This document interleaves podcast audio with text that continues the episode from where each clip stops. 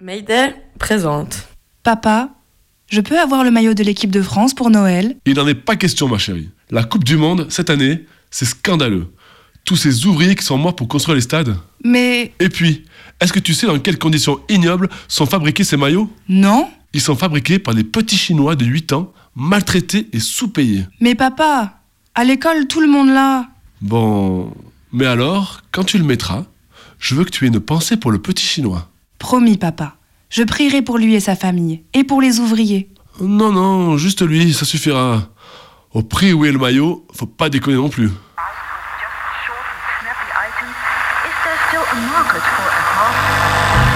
Commençons par le commencement, c'est-à-dire euh, le début.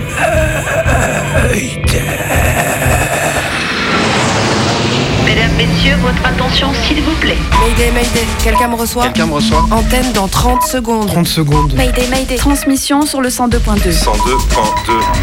Il s'agit d'un signal de détresse, on doit suivre le protocole. Mayday.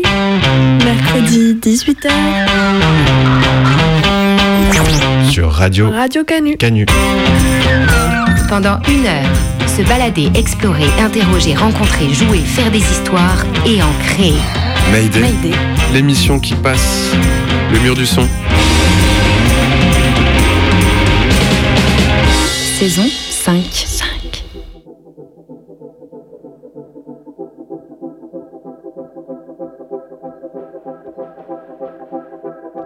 Parce qu'au départ, effectivement, tous les joueurs qu'on avait provenaient de l'immigration clandestine. Ils ont 15 ans et c'est vrai que de les imaginer à 15 ans loin de leur famille, aller voir euh, une fois à Noël, ça demande de la maturité, c'est un peu à marche forcée parfois. Ils sont tout petits quoi. Il faut c'est un métier, donc il faut les préparer à affronter ce métier. Une prof qui donne des cours aux futures stars de l'Olympique lyonnais. Des recruteurs peu scrupuleux qui vendent le rêve d'une carrière pro à de jeunes Africains. Et une asso à Saint-Denis qui donne à ses joueurs une seconde chance. Je trouve qu'ils l'ont pas facile aujourd'hui, les jeunes. Je préfère avoir euh, euh, eu ça dans ma vie plus tard.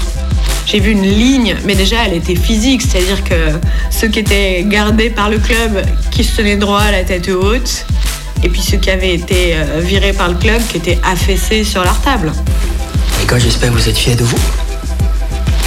7 à 0 à la mi-temps, je crois qu'on est parti pour un score de basket. Alors laissez-moi vous dire une chose. Vous commencez vraiment à me faire chier Monsieur. Y a pas monsieur Y a Jeff. Et Jeff, il souffre. Parce que ces petits gars, ils baissent les bras. Parce que ces petits gars, c'est des branleurs qui sont jamais battus de leur vie. On joue au foot, là. Là, y a pas papa, maman, y a pas de fric sur le terrain. Bah si, si on veut, on peut l'acheter l'arbitre. Euh, faut comprendre, le milieu du football, il est, il est complexe. Et c'est un milieu d'argent. C'est notre dernière émission de l'année et on tacle bien fort dans la surface de réparation. Il y a 45 minutes de combat, oh Allez les gars On lâche rien, les gars, on lâche rien.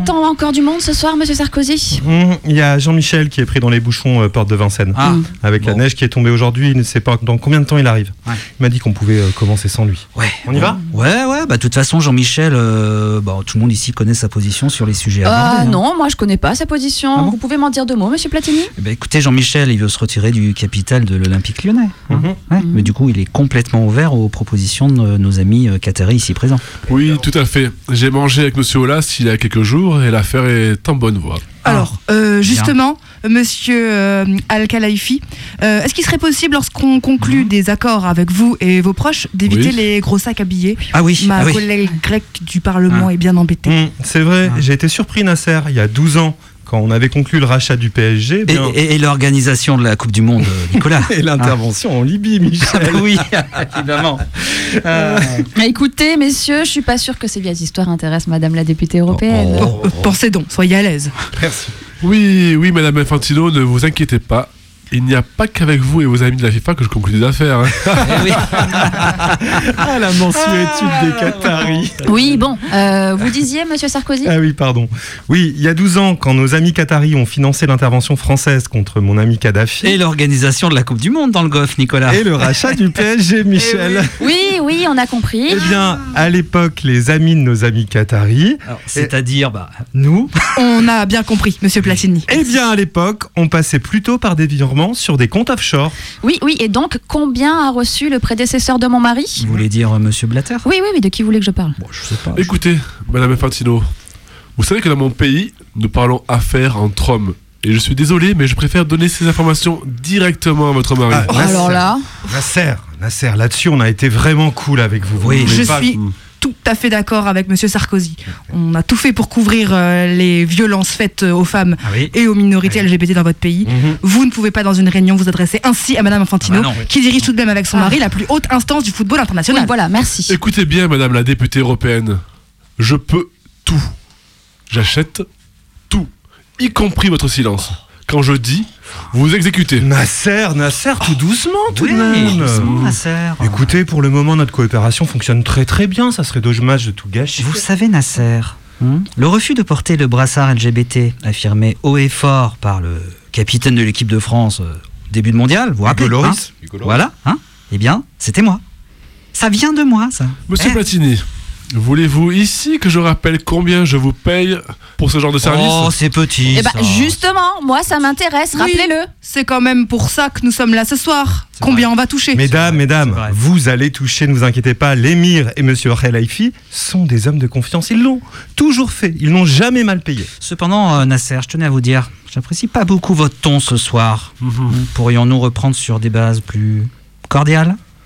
Écoutez, euh, j'aimerais vraiment euh, que l'on parle de mon ami grec, Eva Kaili, qui est bien ennuyée par ce coup de filet de ce juge belge. Oui, c'est vrai. C'est en effet bien embêtant. Et si je puis me permettre, les transactions ont manqué de professionnalisme, Nasser.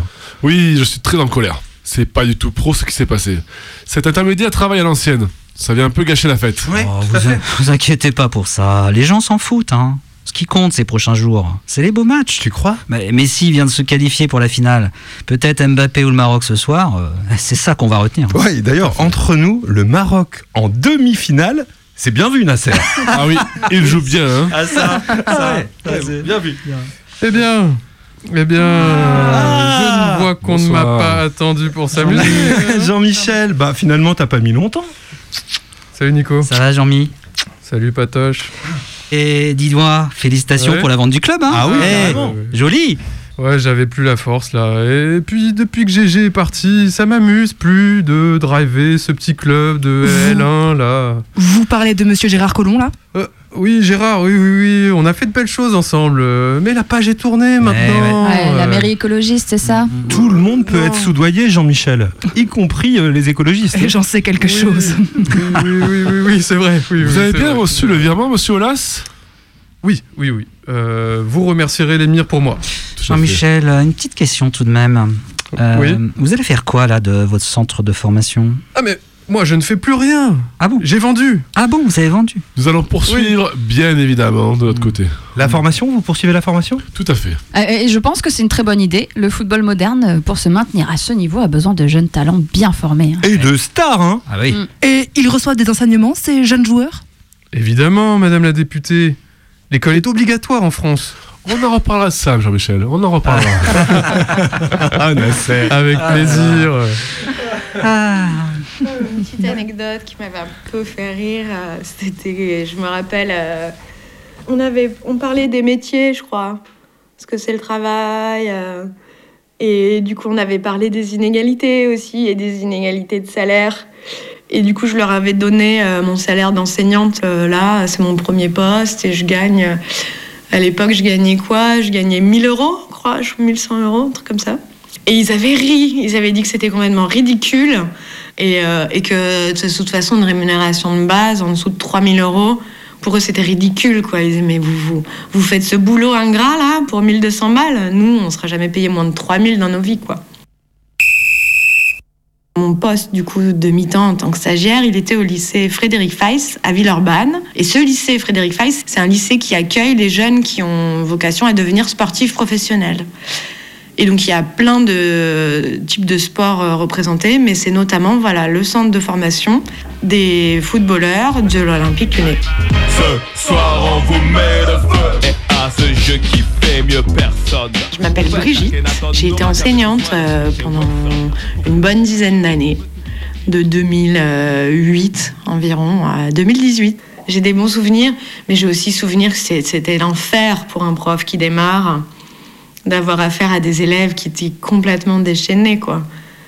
Eux, ils avaient du coup une scolarité qui était un peu aménagée, parce que comme ils avaient des horaires d'entraînement assez intenses, comme tous les jeunes qui étaient dans les parcours sportifs, je crois qu'ils faisaient seconde première, l'année de seconde et de première, au lieu de la faire qu'en deux ans, ils la faisaient en trois ans. Donc ils avaient des volumes horaires un peu plus faibles dans chaque matière, pour pouvoir euh, avoir le temps de s'entraîner à côté. Il y avait globalement les élèves, ils se mélangeaient assez peu entre eux pour limiter la casse. Peut-être les, en fait, il y avait deux classes de footballeurs de l'Olympique Lyonnais qui étaient deux demi-classes et qui étaient du coup chaque classe était mixée avec des élèves d'autres sports, basket, danse, tennis. Donc il y avait quelques relations entre les footballeurs et les autres sportifs de leur classe qui faisaient autre chose. Mais en termes d'interaction, sinon, il n'y avait pas vraiment de raison qu'ils soient en interaction avec d'autres élèves dans un cursus classique. Ils avaient une vraie vie de lycéens, un peu allégée, dans le sens où il fallait leur laisser plein d'espace pour aller euh, s'entraîner. Mais par contre, ils avaient une vie de lycéens. Ils avaient un peu moins de cours, mais donc c'était quand même des élèves qui étaient présents dans l'établissement scolaire et dans la vie du lycée. Même si effectivement, euh, ils avaient un statut un peu à part. Comme ils, vivaient un peu ensemble en fait au centre de formation, donc ils avaient déjà, euh, ils avaient déjà plein de copains entre guillemets sur place. Ils n'avaient pas non plus besoin. Ils avaient déjà leur tribu d'appartenance, quoi. Ils n'avaient pas vraiment besoin d'aller voir ailleurs dans les autres classes. Il n'y avait pas des gens sympas.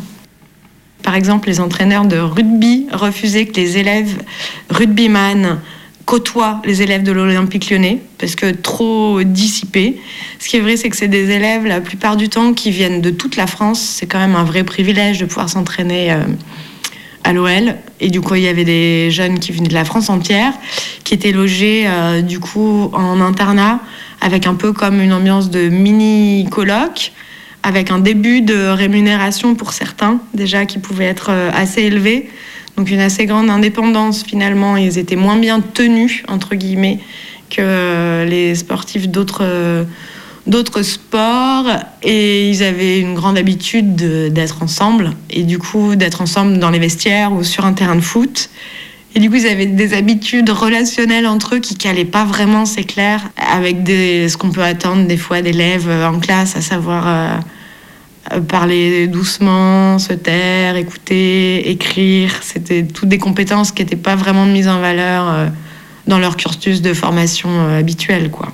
Évidemment, c'était pas tous les mêmes, c'est-à-dire qu'il y avait plein de jeunes hommes, ils n'avaient pas tous le même rapport à l'école, mais globalement, l'important pour eux, c'était et la chance de leur vie, et leur rêve, et leur avenir, c'était le football. Et donc, moi, j'étais professeur, par exemple, de sciences économiques et sociales. Ça les intéressait pas spécialement d'être doué à l'école ou en- spécifiquement de comprendre ce que c'était les sciences économiques et sociales. Ce qui était essentiel pour eux, c'était de courir après le ballon, de comprendre ce qui se passe sur un terrain de foot, de tirer dans le ballon correctement. C'est ça qui les valorisait. Et c'était pas tellement de répondre correctement à la question euh, de leur professeur en classe, quoi.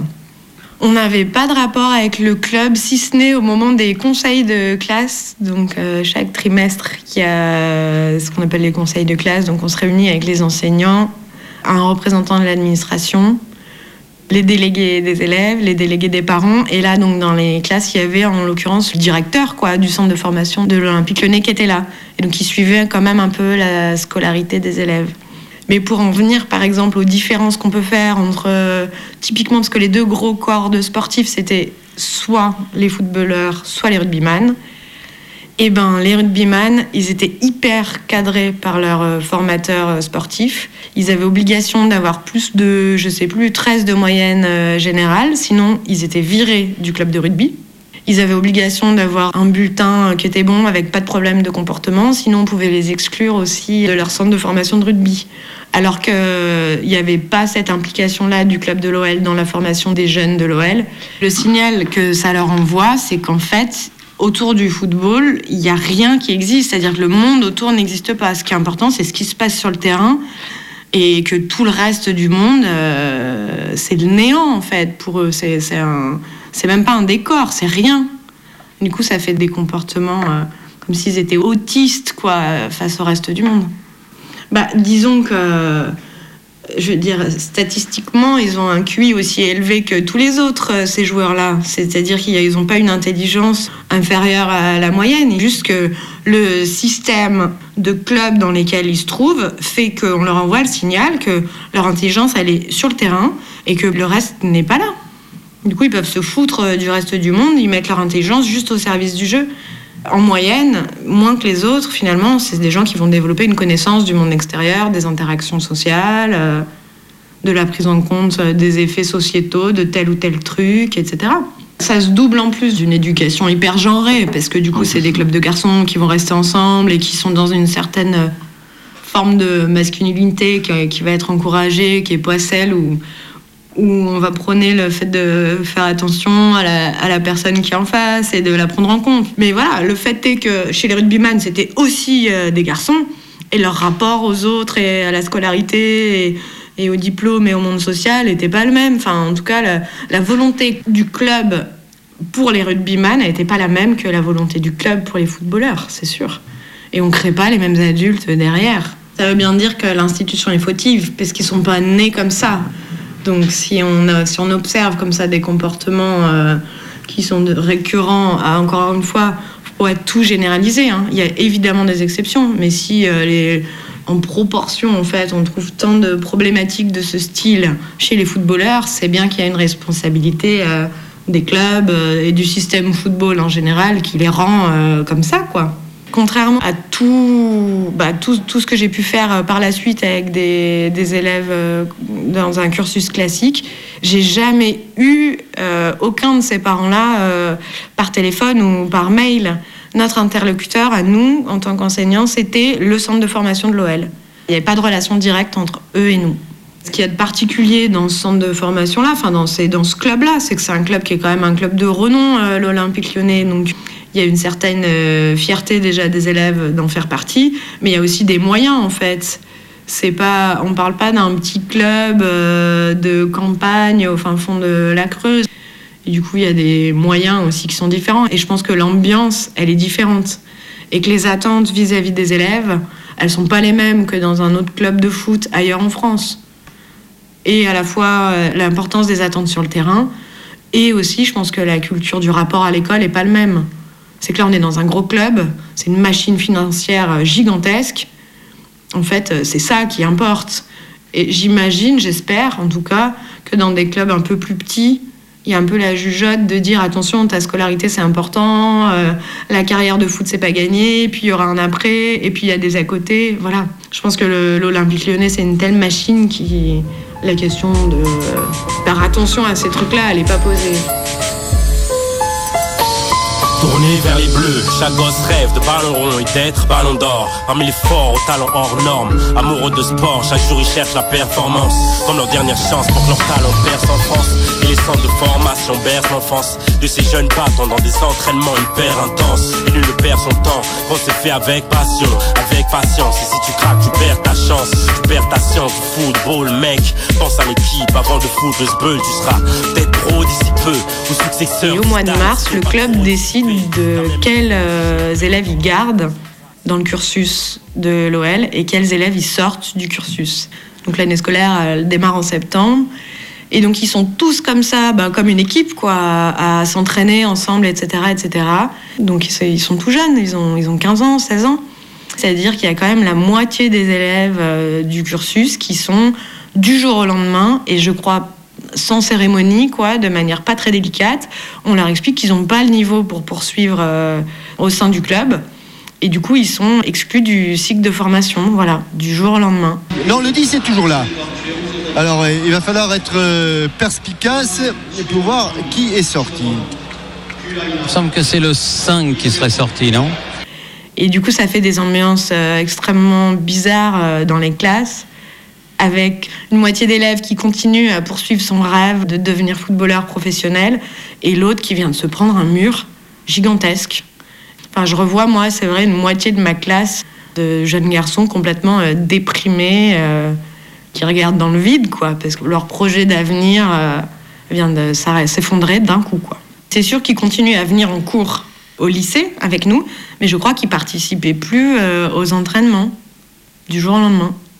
En tout cas, ils finissaient l'année scolaire chez nous, mais comme la plupart, ils venaient de très loin, ils étaient en internat dans les locaux du club, et donc c'est sûr que le club les logeait plus après la fin d'année. Donc c'est sûr que eux, à mon avis, soit ils trouvaient à se faire embaucher dans un autre club pour tenter une formation d'un autre club. Peut-être qu'ils avaient pas le niveau de l'OL, mais le niveau d'un autre club, d'une autre ville euh, de France. Soit ils reprenaient éventuellement un cursus normal dans un lycée euh, classique, euh, mais du coup plus près de chez eux, quoi. Et de fait, derrière leurs relations, bah, elles se sont, elles se sont distendues, ça c'est sûr. Et ça, pour le coup, je pense que c'était hyper euh, dur pour eux. Il y avait la moitié des élèves qui étaient restés sur le carreau.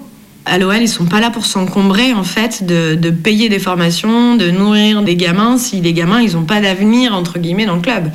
Donc je pense que dès qu'ils sentaient qu'un des élèves n'était pas à la hauteur, d'un point de vue football, bah, ils le sortaient complètement du processus. Je serais très étonnée que ça se reproduise pas chaque année. Parce que dans mon souvenir, pour ceux qui poursuivaient, c'était pas gagné non plus. Moi, j'ai trouvé que l'OL était un peu maltraitante parce qu'ils ils- voilà, ils les utilisent potentiellement, ils sacrifient un peu euh, leur scolarité pour une éventuelle place euh, dans le club qu'ils peuvent perdre du jour au lendemain. Et puis, je pense que très jeune, on perçoit sa place dans l'espace social, quoi. Quand à un moment, on, on te promet de passer de je ne sais quoi à des milliers, des milliers d'euros par mois, il faut avoir les épaules pour supporter la possibilité du rêve et la possibilité de l'échec et l'échec entre guillemets parce que c'est pas forcément un échec mais en tout cas le fait d'être rejeté de la formation quoi. Tu trouves pas euh, qu'il me boudine un peu mon nouveau short là? Ah non, pas du tout. Moi, je trouve que ça te fait un super boulard. Mayday, sors le carton rouge.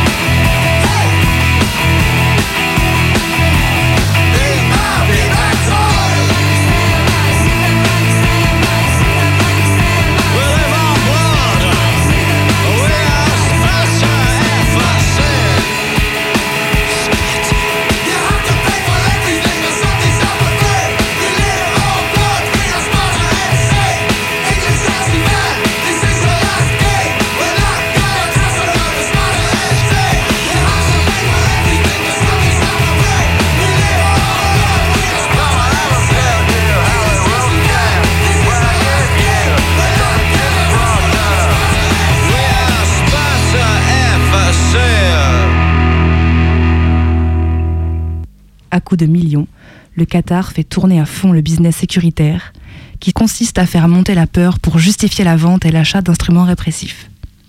Business de la surveillance où les données informatiques sont transformées en marchandises, source de profit. Sur le volet commercial, l'Eldorado des big data continue, au profit d'Israël en particulier, qui touche 2 milliards de dollars, plus 5% des bénéfices de vente de billets, pour avoir mis en place tout un réseau de cybersurveillance au Qatar. Et sur le volet pénal, un tel événement sportif est l'occasion d'expérimenter de nouvelles techniques de contrôle et de punition. C'est à une Coupe du Monde de la surveillance à laquelle on assiste en fait, avec un million de visiteurs pendant un mois dans huit stades différents. Des supporters observés dans le moindre geste par 15 000 caméras dans et autour des stades. Observés aussi dans leurs mouvements de foule par des dizaines de drones contrôlés H24 par des universitaires assoiffés de science. Des visiteurs qui sont inondés de spam et de menaces d'hameçonnage par des sites internet frauduleux qui veulent accaparer des données personnelles des visiteurs qui doivent par ailleurs utiliser obligatoirement deux applications mobiles pour prouver leur immunité à la Covid-19 et gérer leur ticket de stade. Deux applications mobiles dont le gouvernement qatari est propriétaire, qui récoltent un tas de données privées en temps réel, susceptibles d'être exploitées après la Coupe du Monde, d'un côté par les entreprises qataries pour augmenter leur pouvoir sur le marché des big data, et d'un autre côté, par le gouvernement qatari pour réprimer ou censurer toute parole ou photo allant à l'encontre de son discours politique officiel. Tout va bien dans le meilleur des mondes possibles? Oui, la clim sera régulée en temps réel par le centre de commande.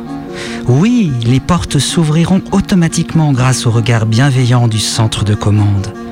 Oui, il sera impossible de mettre vos portables en veille si le centre de commande le décide.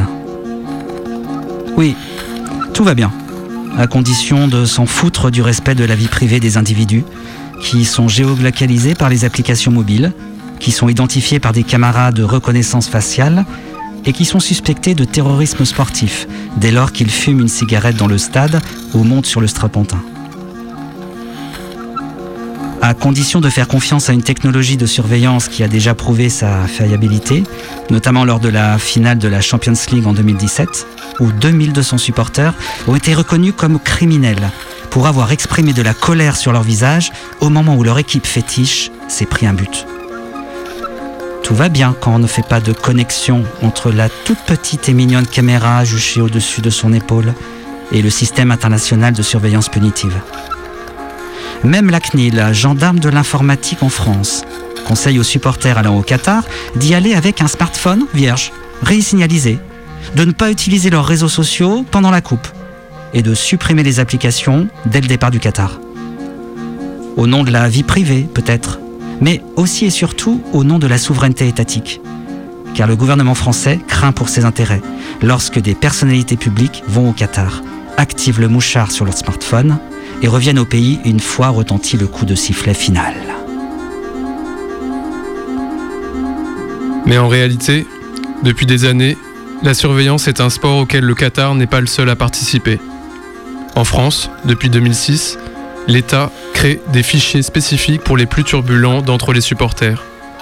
La France prend aussi à sa charge la gestion de l'interdiction de stade, c'est-à-dire l'ostracisation d'un supporter, de façon préventive, de l'enceinte de l'arène sportive. Cette interdiction administrative d'assister à un match crée un précédent judiciaire qui peut être source de loi. En plein dans le mille, dix ans plus tard, en 2016, pendant le mouvement de contestation contre la loi travail d'Emmanuel Macron, un syndicaliste policier demande au gouvernement d'appliquer cette mesure utilisée sur les supporters contre les manifestants fichés et suspectés.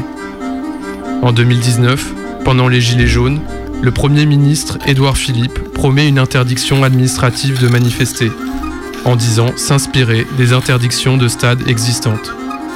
Le sport marchand est bel et bien un laboratoire sécuritaire, comme le montre aussi le développement des fan zones pour contenir et surveiller les foules pendant la Coupe d'Europe de 2016 à Paris, ou encore le déploiement illégal de la reconnaissance faciale en 2020 par le Football Club de Metz. Ce qui se fait autour des stades est une prévision de ce qui nous attend partout ailleurs. Le responsable qatari de la surveillance le dit lui-même. Ce que vous voyez ici est un nouveau standard. C'est la contribution du Qatar pour le monde du sport. Génial Les organisateurs des Jeux Olympiques de, Paris en 2024 s'inspirent déjà du champion qatari. Bienvenue dans la société du spectacle.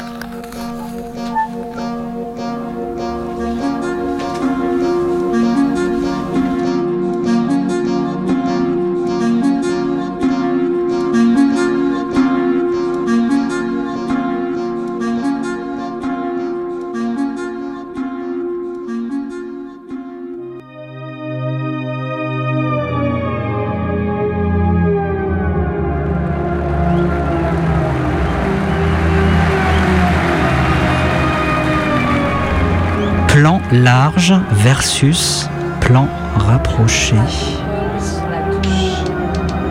Écran de télévision sur le buffet du salon. C'est un grand match entre deux façons de filmer le foot. Le cinéaste Jean-Luc Godard en 2014. Écran accroché au mur dans le bar du Le football, ça m'a passé. Caméra Il faudrait que la télé ne diffuse que la des séance des tirs au but. sur Snapchat. accrochés au toit du l'écran stade. du bar Une projette chaîne le ne donne que cela.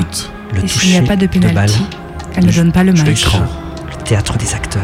On n'a pas besoin de regarder tout le match. Caméraman français. En plus, Pas je trouve que c'est mal filmé. De 200 Caméra gros en plans. 3D Et pour recomposer le plus beau de but du téléphone accroché mondial. autour du cou pour filmer les copines qui chantent de tête. Est-ce que ça peut bien être filmé d'ailleurs Moins de 200 gros plans sur Écran le visage par match. d'ordinateur branché au site de Paris en ligne. la star qui se fait sortir Est-ce par on dirait. Écran géant Est-ce que les 30 dans le caméras centre-ville, boycotté par les fans et les maris socialistes. du Ce terrain. qu'il faudrait, c'est filmer le match en direct, mais ne pas le diffuser à la télé. Les écrans. Est-ce qu'on se fait plus chier dans la cabine des commentateurs. Est-ce qu'on se fait plus chier dans le film de la Coupe du Monde, par exemple. Est-ce qu'on se fait chier dans un stade Accroché. Caméra d'arbitrage Plan large, accroché. de but. Plan rapproché. Mais pas de télévision. Et trois mois après, vous montrez le film. Grand match. Boycott par le les fans. L'exploit jamais inégalé de Pepper, qui n'a jamais aperçu d'image de foot sur un quelconque écran. Et les auditeurs de Médée, tu penses qu'ils regardent le foot, Pepper?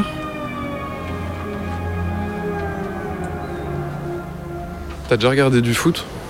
Euh, oui. Oui. Au collège, un truc comme ça, peut-être 13-14 ans.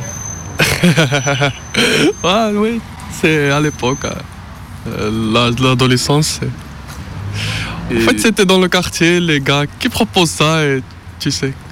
C'était tard le soir, euh, sur une chaîne, euh, à partir de 11h30, minuit le soir, il y avait des émissions comme ça.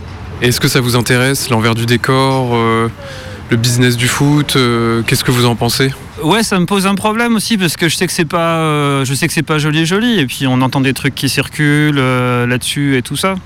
J'ai vu un documentaire qui parle de ça. Les boîtes de production ne respectent pas vraiment la santé. C'est une catastrophe, vraiment. Je sais que c'est pas, euh, c'est pas forcément une très bonne industrie, comme beaucoup de trucs, mais t'as beaucoup d'exploitation et tout. C'est pas pourquoi l'humanité a besoin de ça, mais il y a un besoin, je sais pas. Ouais. Vous parlez d'exploitation et c'est vrai qu'au Qatar, il y a beaucoup de corruption, beaucoup de problèmes à propos de la construction. Est-ce que vous avez honte de regarder du foot? Ah ouais, moi c'est complètement tabou. Je vous en parle parce que je sais que je vous reverrai jamais. Hein. c'est sûr. On peut en parler, ouais. je- ouais, enfin, pas avec, euh, j'en parlerai pas avec mes parents, quoi. Mais c'est pas forcément un sujet qui vient, euh, qui vient naturellement, mais ouais. Enfin, ça me choque pas qu'on en parle, quoi. Surtout entre nous, c'est les, les musulmans, c'est si tu poses cette question, c'est un peu bizarre. Euh, je peux pas en parler à ma femme parce qu'elle sait, elle sait, que, elle sait que je le fais, mais elle veut pas que ça devienne un sujet dont on peut parler comme ça, euh, comme si, de rien n'était. Euh, J'en parle pas avec, euh, avec des copains parce que je suis pas dans un milieu social en fait euh, où, on, où on peut. donc c'est une pratique assez solitaire. En fait, si j'en parlais avec quelqu'un, ce serait plutôt avec mon psy, si j'en voyais un. Tu regardes du foot tout seul ou avec d'autres gens? Non, tout seul. Je sais pas, on va dire que j'ai eu de la chance de pas tomber sur des contenus trop choquants. Direct, moi pour le coup, non, du coup ça va. Quand j'étais ado, j'étais seul. Et puis euh, une fois, je l'ai regardé avec ma copine euh, plus tard. Si, ouais, j'ai déjà fait ça, ouais. Bah, regarder euh, avec un partenaire, mais franchement, genre c'était pas ouf, on a juste regardé le truc, mais bon. Enfin, je- moi je me suis pas senti gêné en tout cas. Ouais, je crois que ça nous a excités, ouais. On a fait l'amour après, je crois, euh, en y pensant, ou pas longtemps après, mais il y avait un lien, c'est certain. Est-ce que le fait de regarder du foot, ça change ta façon de jouer? Pas vraiment, je, je sais pas. Je sais pas vraiment ce que ça aurait été si euh, j'avais pas connu ça quoi. Je pense que t'as des gens aussi qui peuvent se mettre la pression en mode euh, qu'il faut que que ce soit comme euh, dans des films ou un truc comme ça, mais bon, moi ça va, ça n'a pas été euh, une pression que je me suis mis. euh, c'est quand même assez différent que dans la vraie vie quoi, je trouve. C'est pas spectaculaire, c'est plus euh, intime. Mais qu'est-ce que vous recherchez en regardant du foot? Pourquoi vous regardez du foot? Je recherche pas forcément des trucs euh, qui seraient impossibles, euh, qui relèvent du fantasme, et qui seraient impossibles à avoir. Je recherche ce que j'ai déjà, mais en, je sais pas, en plus, euh, en répétitif, euh, en euh, où je veux quand je veux. euh. Et quand vous en regardez, est-ce que vous avez des, est-ce que vous vous préparez d'une certaine manière? Est-ce que vous avez un- des petits rituels ou des petites habitudes? Euh, non, c'est euh, souvent c'est sur un coup de tête. Ou alors euh, ça me turlupine, euh, j'y pense un peu, un peu plus, j'y pense beaucoup, et puis après je me dis bon allez je le fais. Et je n'y passe pas forcément beaucoup de temps aussi, c'est souvent euh, vite fait, bien fait. Ou alors parfois j'y passe plus de temps, c'est quand je sais que je suis euh, que j'ai du temps devant moi, que c'est le soir, euh, et voilà. Est-ce que tu connais des stars de foot? Quand j'étais ado, il y avait Tabata Cash. Mia Khalifa, c'était une meuf qui avait fait un- un- une vidéo avec euh, un peu choc avec un hijab et tout, et du coup c'était connu pour ça surtout. Euh, chez les hommes, il y a Rocco Siffredi. Son nom circulait dans les cours de récré et de collège déjà. Euh, Johnny Sins. Bon, c'est un peu un mème aussi, c'est pour ça que c'est connu. Parce que du coup, à chaque fois, euh, je sais pas, il fait plein de métiers, tu vois, dans ses rôles. Un petit mot de la fin? Je sais pas qui va entendre ça, mais c'est un conseil de- d'arrêter de regarder ça, ça. Ça va impacter vraiment la vie. Et le cerveau, etc. C'est-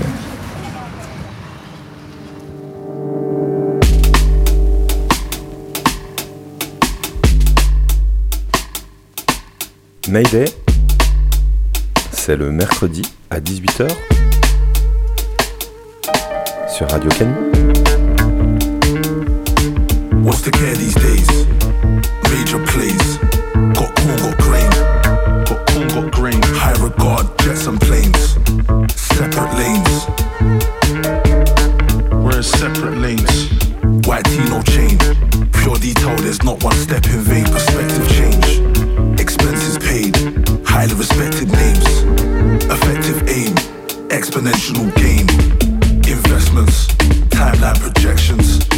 Great reflections,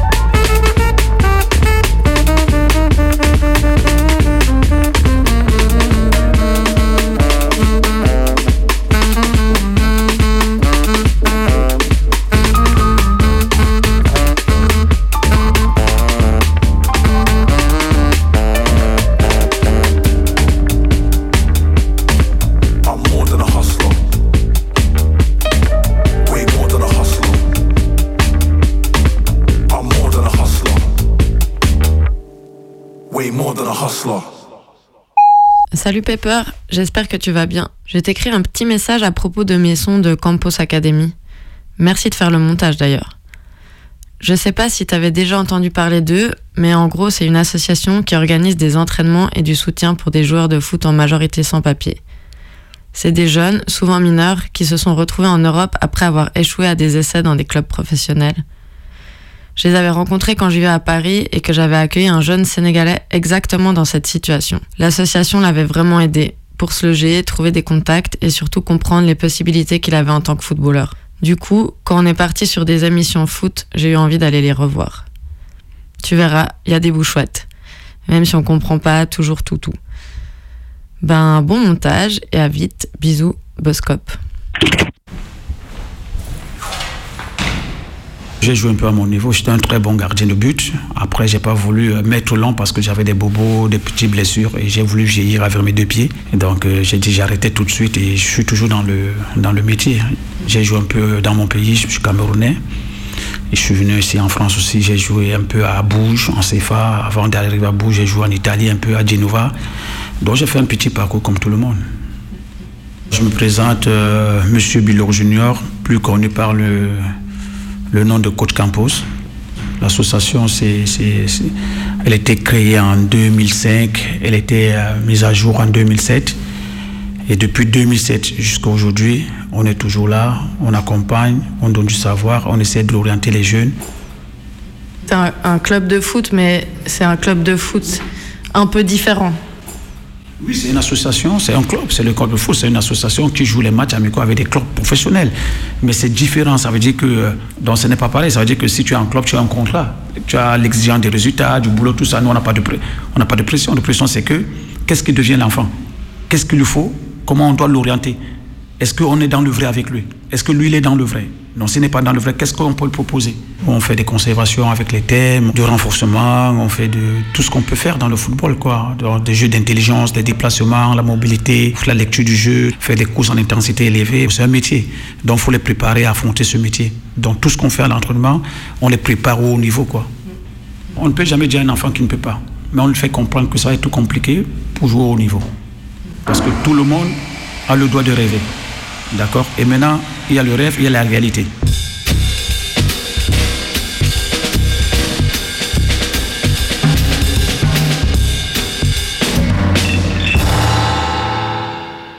Moi, c'est Habib. Je m'occupe du hum, tout ce qui est administratif pour l'association. Quand je suis arrivé à l'association il y a une dizaine d'années, j'ai trouvé que le contenu technique était déjà d'un très bon niveau. Par contre, on était en faillite au niveau administratif. On n'avait pas fait de statut, enfin, on n'avait pas d'assurance, euh, pas de banque. Donc j'ai dit aux gars, écoutez, moi je veux bien participer, aider, donner un coup de main, parce que l'idée de base me plaît, mais euh, là où je serais utile. Si c'est juste venir mettre un survêtement, être en plus, ça ne servait à rien. Donc euh, voilà, je m'occupe de l'administratif. Euh, faut comprendre, le milieu du football, il il est complexe. Et c'est un milieu d'argent. Nous, on voit le foot, le sport, l'amusement, euh, je veux dire la santé, la jeunesse. Mais en réalité, c'est un business. Le football, c'est un business. T'as des mecs qui sont même pas agents souvent. Ils ont un titre. Je sais pas ce qu'ils sont au juste. En tout cas, ils ont voilà des intermédiaires, ils ont des relations. Ils font miroiter au club. J'ai des super joueurs en Afrique. Ils vont en Afrique, ils regardent, ou ils ont des gars en place qui leur disent voilà, j'ai un super mec. Ils viennent, ils parlent à la famille. Voilà, euh, il a des photos, il est à Bologne, il est au PSG, il est je sais pas où. Voilà, moi je m'occupe de- des transferts. Le môme il est bon. Ok Souvent on taxe les parents pour payer le billet. Ils font les tests. Parce que le club il va pas les prendre sur parole.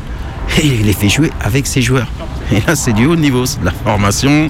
Les mômes depuis 14 ans ils sont au centre. Bien lever le pied et le, bien tendre le pied. Les gamins, si ça passe, c'est cool. Si ça passe pas, le mec il sait pas quoi en faire. Il a pas envie de rembourser le billet d'avion. Il l'embrouille, il disparaît. Quand euh, il y a la guerre, on parle des dégâts collatéraux. C'est la même chose.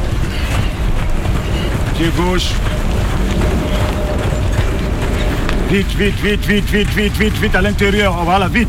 Perds pas le temps.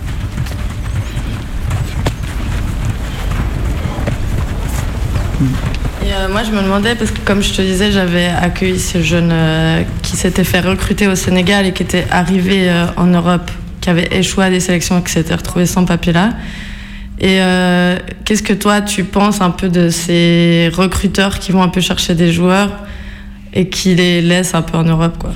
Moi, j'ai toujours dit que ce n'est pas, pas la faute aux parents. Il faut que les gens essaient d'être plus responsables, d'accord? Parce que les enfants n'ont pas voulu être l'enfant de Paul de Pierre. Il faut savoir et respecter l'être humain. C'est pour ça que, une fois de plus, je continue sur ce combat de ne pas les abandonner. Mais il y a vraiment des situations très, très, très, très, très dures, très dures. Et surtout, mais bon, c'est dur de, de voir ce genre de comportement. Parce que vous, par exemple, vous avez de l'argent de l'État, l'association, ou vous devez en trouver? Non, on n'a pas. On vit avec nos propres moyens, avec nos propres idées, avec nos propres forces. Mais comment justement on peut défendre euh, le foot sans le fric? Mais on ne peut pas défendre le foot sans le fric. Il y a le fric. Mais je dis, euh, il faut seulement faire attention et faire la part des choses. Donc, comme il y a des frics, ça veut dire qu'il faut construire, il faut mettre les trucs en place pour que ces gens déjà restent là-bas et qui jouent là-bas et qui progressent et que les clubs quittent ici pour aller les chercher.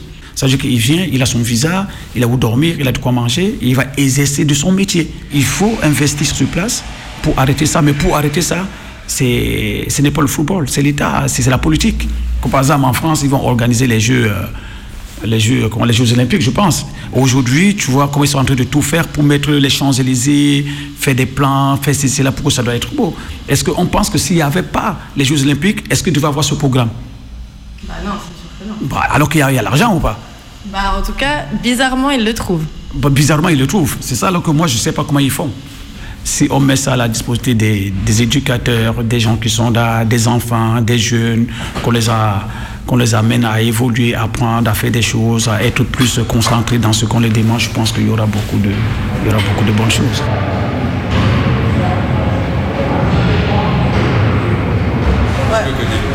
Juste euh, comme ça, on sort peut-être des vestiaires et puis comme ça, il y a moins de bruit.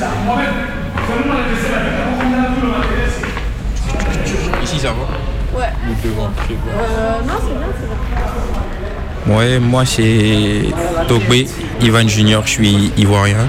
Voilà, je suis en, en recherche de club. Et actuellement je suis ici chez Campos, ça fait un mois. Vraiment, il- ça travaille dur. Parce que voilà, Campos, les Camerounais là, ça, ça envoie. Et toi, t'as quel âge? 21 ans cette année. J'ai eu 21 ans le 15 août. Et t'as fait tout le temps du foot dans la vie Ouais. J'étais à l'école d'abord, en Côte d'Ivoire. Quand, après le bac et tout, je suis rentré à l'académie. Jean-Marc Guillaume du Mali. Après, je suis venu ici. J'ai fait deux, trois essais qui n'ont pas abouti. Mais bon, après, voilà. On, on persévère, on travaille toujours et on espère. Mais comment ça se passe la recherche d'un club? Tu vas faire des sélections? Ouais, des essais. Déjà, j'ai été à Lyon, à la Duchère. Et là, maintenant, euh, il me parle d'une sélection en Allemagne, en deuxième division. Et je sais pas trop comment ça, ça, ça se passera. Mais bon, là, j'attends. C'est c'est via les contacts, contacts, contacts. Et voilà, après. Sinon, moi, je suis. Je, je maîtrise pas ça. Moi, je fais que jouer. Tu trouves pas que des fois il y a des problèmes euh, avec l'argent dans le foot? Je me demande d'où vient tout cet argent-là en fait. Parce que eh, c'est pas, c'est pas l'argent des billets, c'est pas l'argent des, maillots. Par exemple, Mbappé, je sais pas, faut pas, euh, faut pas que je dise une bêtise, mais Mbappé, je sais pas comment il touche par mois. Vas-y, peut-être 2 millions, 3 millions net bruts par mois d'euros. C'est, trop. Mais tu peux trouver aussi un joueur qui va toucher quoi 1500, 2000 euros par mois. Voilà, tranquille.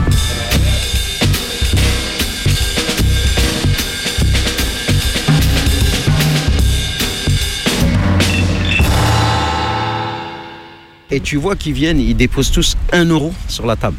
C'est pour laver les maillots. Le coach, après, il part avec ses maillots. Tu l'as vu, ses sacs. Ouais, ouais. Et bah, tous les jours, quand il quitte ici, il va à la laverie, il les lave. C'est lui qui le fait Ouais, ouais. Ah. Il est, c'est une habitude, je pense qu'il a maintenant. Il va à la laverie, boum, il les met. Il bouffe au restaurant à côté. Il repart avec chez lui. Parce qu'il n'y a pas de quotie comme dans un club. Maintenant, il y en a une. Maintenant, il y en a une, mais c'est toujours pareil. T'as des mecs qui cotiseront jamais. Ils ont pas. Mais qui a pas, il a pas. Tu vois, c'est je veux.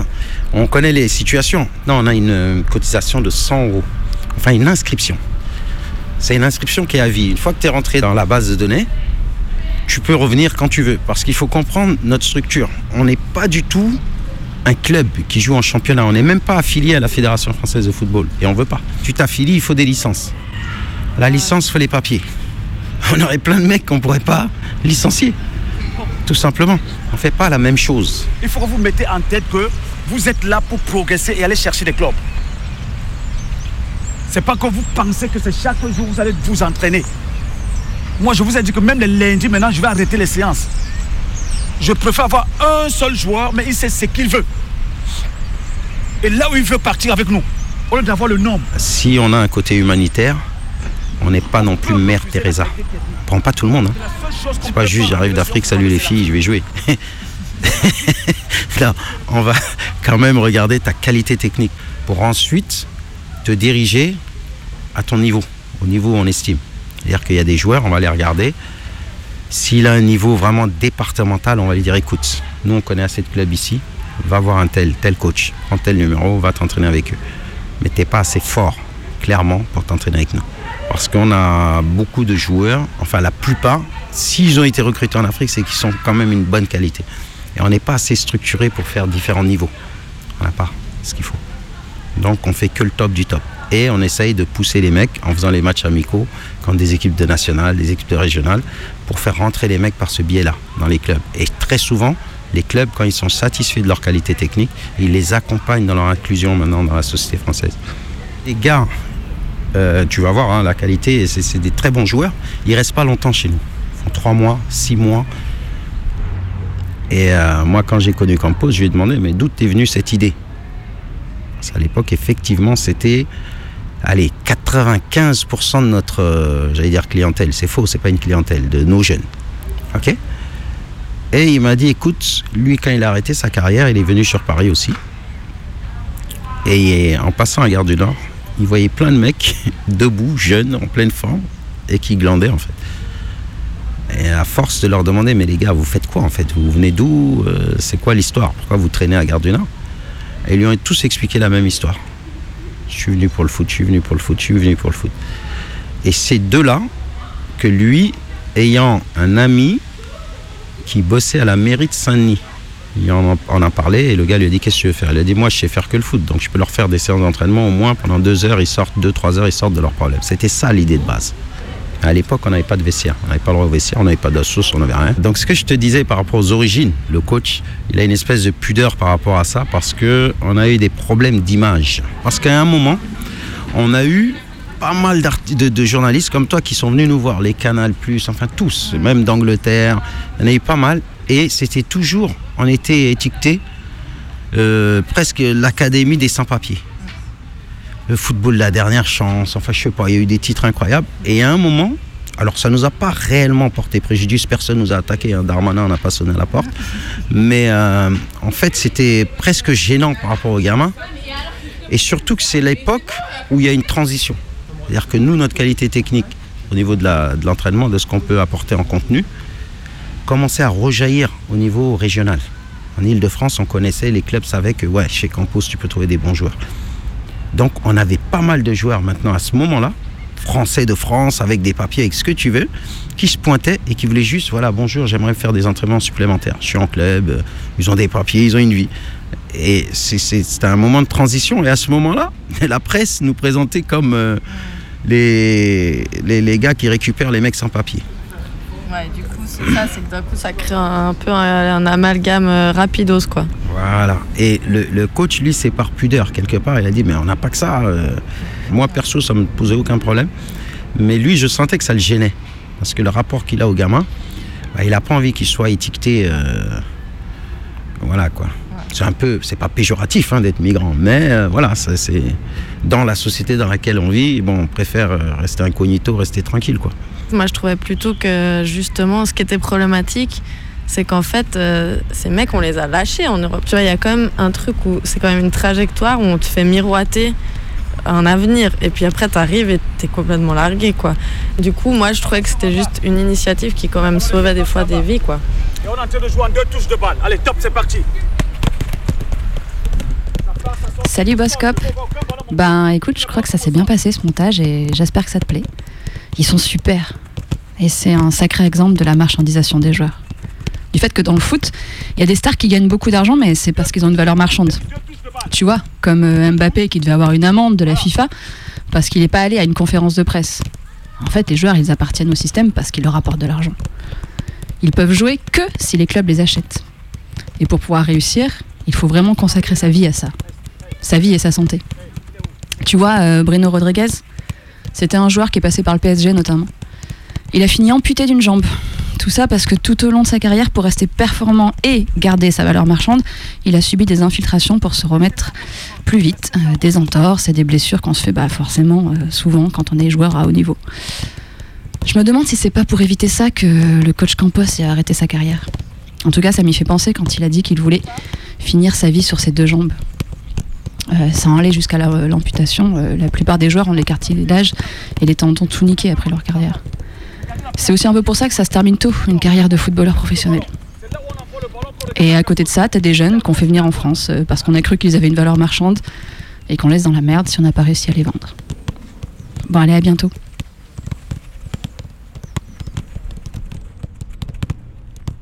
Vous avez adoré cette émission? Ou pas Appelez-nous au 04 78 29 26 00. C'est le répondeur de Radio Canu. Alors, laissez votre message. Oui, bonjour, c'est Michel Platini, oui, le footballeur. Alors je voulais vous parler d'un truc. Je sais pas si vous avez suivi, mais il y a des mauvaises langues qui répandent des fausses rumeurs. Comme quoi j'aurais été mis sur écoute par des policiers anglais, soi-disant à la demande de la monarchie qatari, et comme quoi ils auraient passé commande auprès de hackers indiens. C'est dingue, hein? Non mais on marche sur la tête. hein. Non mais euh, n'importe quoi. Oh Mayday, t'es un fou ou quoi? Tu nous mets du IAM sur un doc sur l'OL C'est pas parce qu'on a une équipe claquée qu'on va pas vous soulever dans votre stade de merde. Je vous rappelle que vous êtes un des seuls clubs qui a deux copes de supporters fachos. Équipe en déclin, encouragée par des vieux gars qui s'accrochent à leur faiblesse. Bon allez, je vous laisse là-dessus. Et bien entendu, on vous attend toutes et tous pour retourner la ville au prochain carnaval. Allez, nique tout Salut, c'est Momo de Jeff 54 représente Sicile à Lorraine. Alors euh, voilà, euh, moi je voulais dire, euh, c'est quand même hyper révoltant quand les joueurs gardent le ballon là tout le temps en essayant de dribbler tous les défenseurs pour faire les stars. Alors moi, si j'ai un conseil à leur donner, c'est, hé, t'as qu'à t'arrêter. Vous avez compris? Allez, salut. C'est toujours pareil, hein. Pour parler des mecs qui jouent au foot, il y a du monde. Ça, il y a pas de problème. Mais pour les matchs du championnat de France, de roller derby, il y a plus personne, hein. Les matchs de la zone 3, c'était à Lyon le 3 décembre. Vous le saviez même pas Et Voilà, et ben les fossoyeuses, elles ont toutes défoncé pour votre gouverne. Je vous conseille d'écouter les Canus Info en non-mixité choisie le deuxième lundi de chaque mois pour entendre un peu autre chose. Ça vous fera du bien.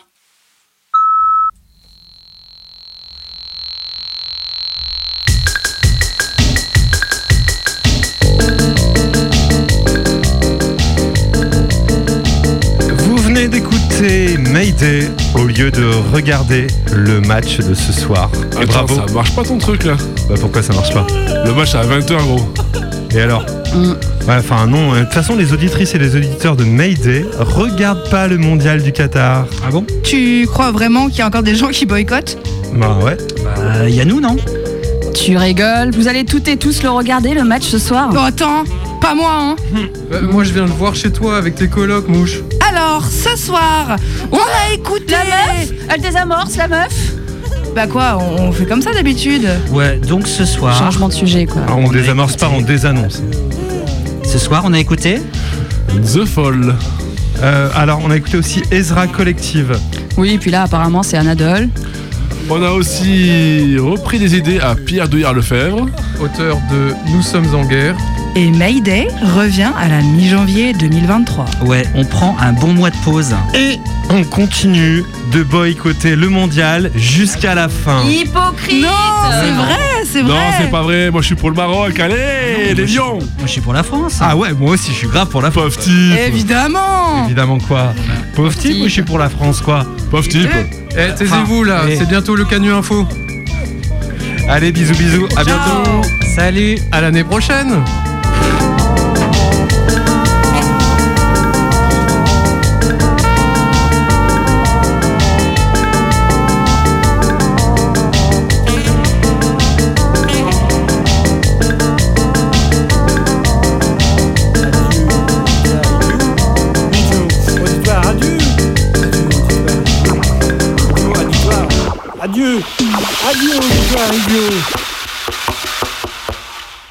Adieu, auditoire idiot.